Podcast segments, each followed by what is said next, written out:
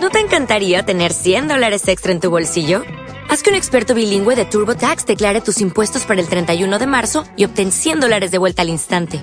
Porque no importa cuáles hayan sido tus logros del año pasado, TurboTax hace que cuenten. Obtén 100 dólares de vuelta y tus impuestos con 100% de precisión. Solo con Intuit TurboTax. Debes declarar para el 31 de marzo. Crédito solo aplicable al costo de la presentación federal con TurboTax Full Service. Oferta sujeta a cambios o cancelación en cualquier momento. Podcast Millennium.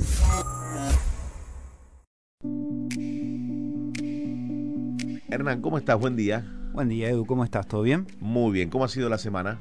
La semana cargada, pero bien.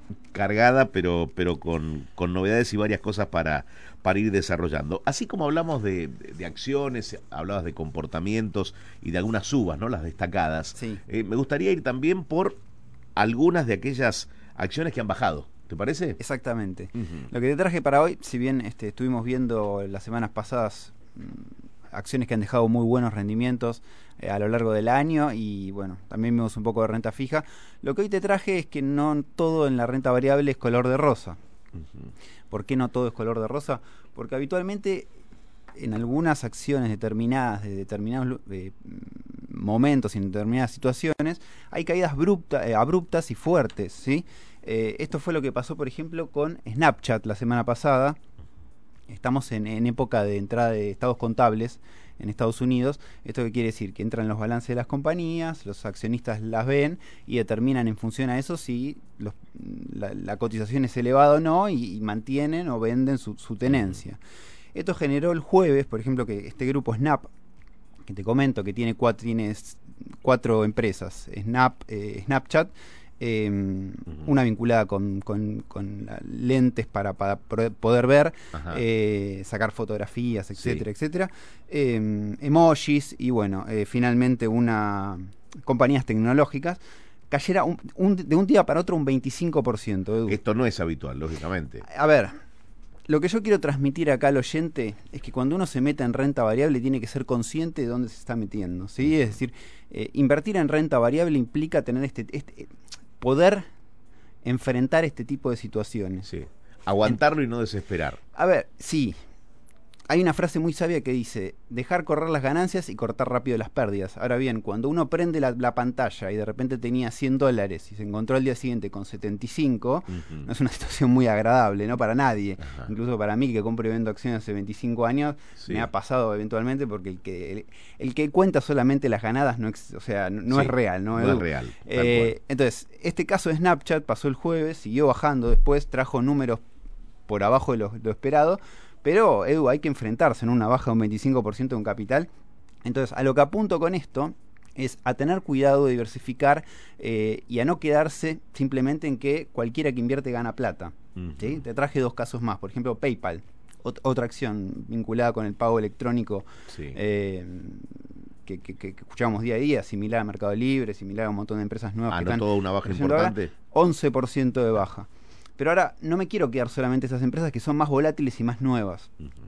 Eh, la empresa Intel, ¿la conoces? Sí. Bueno, yo nací en el 82, eh, desde el 80 cotiza en la bolsa. La semana pasada bajó un 11%. Ujú.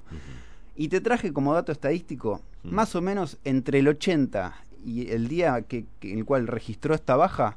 Hubo unas 9.000, 9.000 y pico de ruedas. Es la rueda, es el, el- el- Sí, o sea, cada día, ¿no? cada día que la actividad cotiza, del día, para la gente, para el oyente que no, no sabe lo que es, bueno, la rueda es, por ejemplo, en Argentina la- las acciones cotizan entre las 11 y las 5 de la tarde, en Estados Unidos cotizan entre las 10 y media, hoy, ahora, entre 10 y media y 5 de la tarde. Entre el 1980 y, y el 2020 O sea, en hubo, estas cuatro décadas, digamos. Hubo, claro, en cuatro décadas hubo más o menos 9.000 ruedas. Intel bajó el 11% la semana pasada. Y la tarea que yo te traje es para que vos me digas cuántas veces pensás que Intel subió y bajó. Habitualmente Intel se mueve más, más medio punto, me baja medio punto. O sea, Sí. no es algo frecuente. Esto no es lo habitual, un No es lo 11% habitual ver un para 11%, o sea, no. En cuatro Eh, décadas. eh, ¿Cuántas veces vos pensás, Edu, que en 9.000 ruedas, Sí. cuántas ruedas subió más del 10% y bajó más del 10%? Te voy a tirar un número así. El que vos al quieras, voleo. porcentualmente. Al voleo. Eh, en 100 ruedas. Fueron 90. Muy bien, Edu, ¿eh? Muy bien, Edu. Eh, creí que estaba exagerando. no, ¿eh? el 1%, más o menos. O, O sea, sea- que en el año hay, hay una suba fuerte y una baja fuerte. Sí. Este, más o menos por lo que, por lo que los datos históricos que, que vi rápidamente.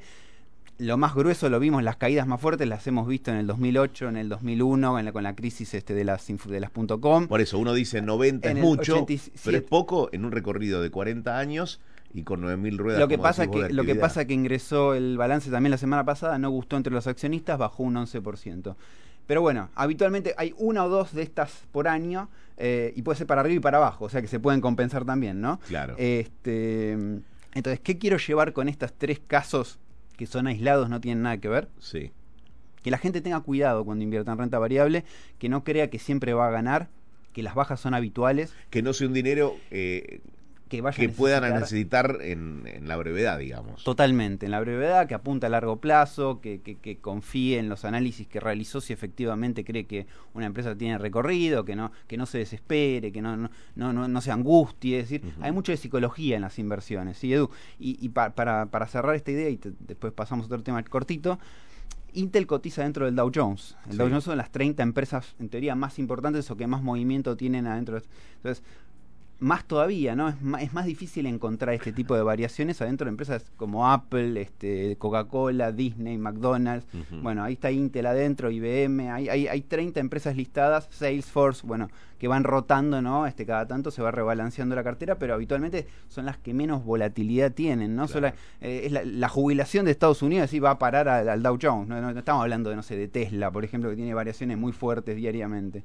Entonces, pasan, son cosas que pasan, que el inversor tiene que saber que pasan. Entonces, ante esas situaciones eh, como, tales como esas, uno tiene que descansar y decir, bueno, me quedo tranquilo, apunto a largo plazo, o no, hice mal mi análisis, lo reveo, Sí, vendo o y voy como por bajo otro lado. puede subir, pero digo, que, como- que no te invada el- pánico, digamos. Exacto. Así como veíamos la semana pasada cosas que fueron rendimientos, o las semanas anteriores, rendimientos espectaculares para arriba, cosas que uno no, no podía creer cómo puede subir tanto algo. Bueno, para el otro lado también tenemos situaciones y no quería dejar de mencionarlas acá para que los oyentes se den cuenta de que no todo es color de rosa, ¿sí? Bien. Para- Hernán, dale. ¿qué más tenemos?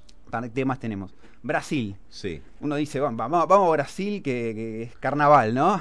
Apretar el pomo, que es carnaval. en Brasil". Bueno, desde mayo, este, cuando el Bovespa hizo el, el pico arriba de 130 mil puntos, a, a hoy bajó casi un- entre un 15 y un 20% Brasil. O sea que no todo es fiesta en Brasil, Edu.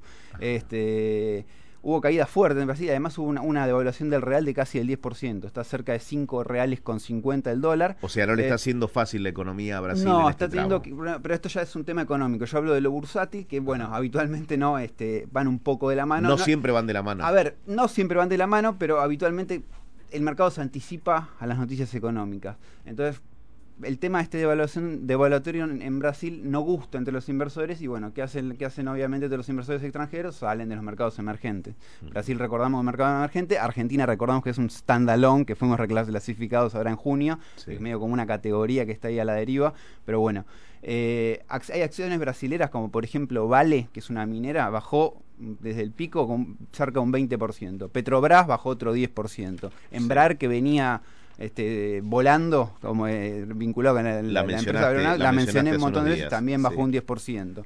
Eh, Banco Bradesco bajó entre un 15 y un 20%. Itaú también bajó un montón. Mencionabas Eh, Petrobras y hay especulaciones, o por lo menos eh, algo más que, que especulaciones, sino algunas ideas concretas del gobierno de Bolsonaro que no descartan la privatización, de Petrobras. de- Esto impacta seguramente en el rendimiento. Se- sí, sí, se Mm. privatiza. Yo entiendo que debería ser una buena noticia para la- los accionistas dependiendo del precio al cual se vende, ¿no? Mm. Pero bueno, Petrobras bajó muchísimo, después recuperó, fue dentro de todo la que menos bajó porque también ahí se está viendo, Edu, una suba muy fuerte de los commodities, ¿sí?